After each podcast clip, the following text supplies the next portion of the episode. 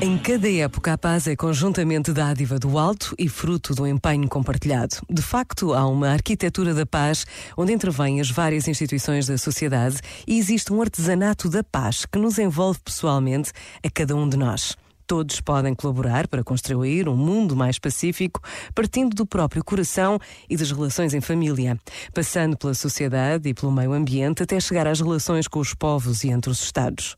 São palavras da mensagem do Papa Francisco para o passado dia 1 de janeiro, Dia Mundial da Paz. Por vezes, basta a pausa de um minuto para intuirmos a força do artesanato da paz, aquela paz que todos podemos fazer acontecer, com as nossas mãos, a nossa vontade, o nosso coração. A paz que Deus espera que aconteça. Pensa nisto e boa noite. Este momento está disponível em podcast no site e na app.